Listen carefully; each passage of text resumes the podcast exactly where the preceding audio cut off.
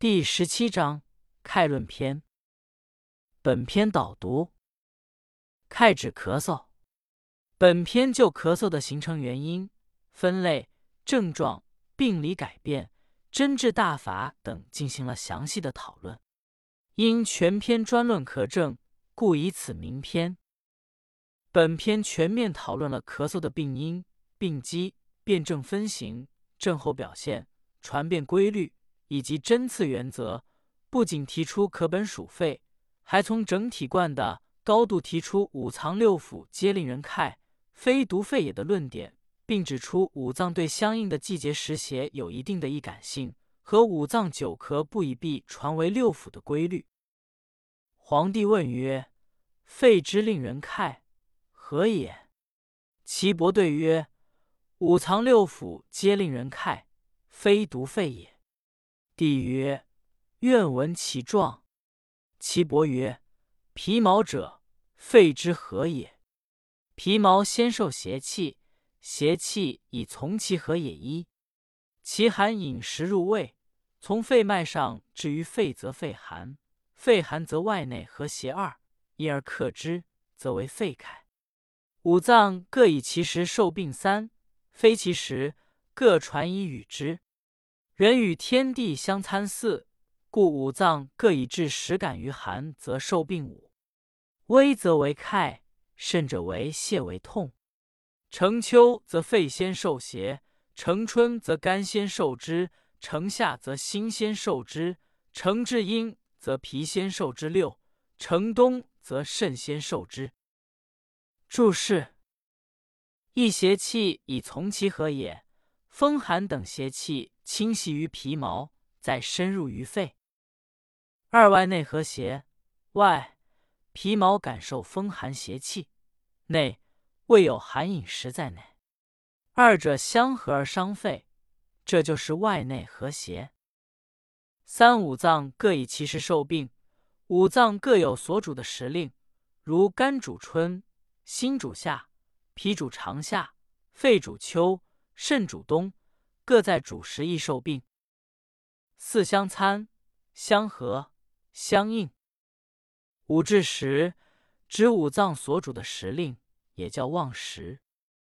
六至阴，农历六月为至阴，指脾之主时长夏。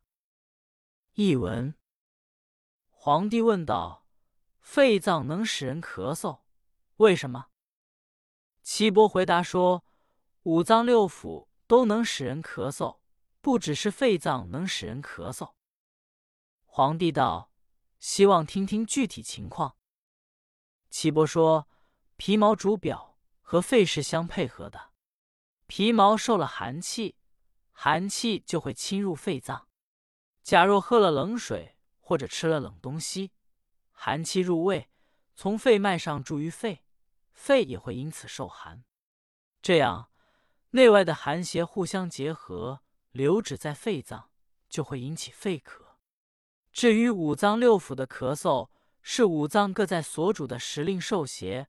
如不在肺所主的秋令，五脏所受邪气会分别传给肺而致咳。人与天地自然相参应，五脏各在他所主的时令中受了寒邪，便能得病。若轻微的，就是咳嗽。严重的寒气入里，就成为泄泻、腹痛。一般情况是在秋天肺先受邪，在春天肝先受邪，在夏天心先受邪，在季夏脾先受邪，在冬天肾先受邪。赏析与点评：无论任何原因，只要影响肺的宣发速降，导致肺气上逆，均可导致咳嗽。咳嗽为肺之本病，但该句从中医整体观念出发，又提出了五脏六腑皆令人咳，非独肺也的观点，不仅突破了咳嗽治肺的局限性，扩大了咳嗽的病理范围，更重要的是提示了咳嗽与五脏六腑的密切关系。启示临床必须考虑其他脏腑功能失调对肺气宣降的影响，应分清标本先后。轻重缓急，探求其深层次的病因病理，注重调理相关脏腑。本节阐述了两个观点，其一是咳嗽的成因分为内外两方面，外则从皮毛而入，影响肺脏而致咳嗽；内则寒凉引冷入胃，循肺脉上行至肺发为咳嗽。其二是从天人相参角度分析，提出不同季节的时令邪气长，侵犯相应脏腑，继而波及肺而致咳嗽。这一方面说明五脏对相应季节时邪的易感性，一方面也反映了《黄帝内经》中重要的四十五脏的发病观，对临床辨治咳嗽具有指导意义。帝曰：何以易之？岐伯曰：肺开之状，开而喘，息有阴；肾则唾血衣；心开之状，开则心痛；喉中结结如梗状二。肾则咽肿喉痹，肝开之状，开则两胁下痛；肾则不可以转，转则两曲下满三。脾开之状，开则右胁下痛；阴阴引肩背四，肾则不可以动，动则开聚。肾开之状，开则腰背相引而痛；肾则开弦五。注释：一唾血，血随咳吐而出。二结节，形容喉中有物如梗塞状。三两曲，左右腋下斜肋部。四阴阴，即隐隐。五太弦，咳出年末。译文：皇帝问道：“怎样来区别这些咳嗽呢？”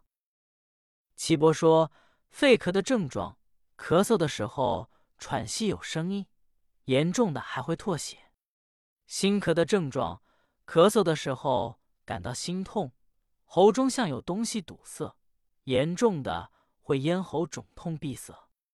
干咳的症状，咳嗽的时候两胁疼痛，严重的不能行走，如果行走，两脚就会浮肿。皮咳的症状，咳嗽的时候又胁痛，隐隐然痛牵肩背。严重的不能活动，一活动，咳嗽就加重。肾咳的症状，咳嗽的时候腰背互相牵扯作痛，严重的就要咳出黏沫来。帝曰：六腑之开奈何？安所受病？岐伯曰：五脏之九开，乃依于六腑。脾开不已，则胃受之；胃开之状。开而呕，呕甚则长虫出一；肝开不已，则胆受之；胆开之状，开呕胆汁；肺开不已，则大肠受之；大肠开状，开而遗屎二；心开不已，则小肠受之；小肠开状，开而湿气三，气与开俱湿；肾开不已，则膀胱受之；膀胱开状。开而遗逆，久开不已，则三焦受之；三焦开状，开而腹满，不欲食饮。此皆聚于胃，关于肺，使人多涕唾而面浮肿气逆也。似注释：一长冲，指蛔虫；二遗屎，即大便失禁；三湿气，即屎气，俗称放屁。四涕唾，愁痰。译文：皇帝道：“六腑咳嗽的症状怎样？又是怎么得病的呢？”岐伯说：“五脏咳嗽，日久不愈，就要转移到六腑。脾咳不好，胃就要受病。胃咳的症状，咳而呕吐，厉害的时候可呕出蛔虫。干咳不好，胆就要受病。”胆咳的症状，咳嗽起来可吐出胆汁；肺咳不好，大肠就要受病。大肠咳的症状，咳嗽的时候大便失禁；心咳不好，小肠就要受病。小肠咳的症状，咳嗽时要放屁，经常是咳嗽和放屁并作。肾咳不好，膀胱就要受病。膀胱咳的症状，咳嗽的时候。小便失禁，以上各种咳嗽，如果经久不愈，那么三焦就要受病。三焦咳的症状是咳嗽的时候肚肠胀满，不想吃东西。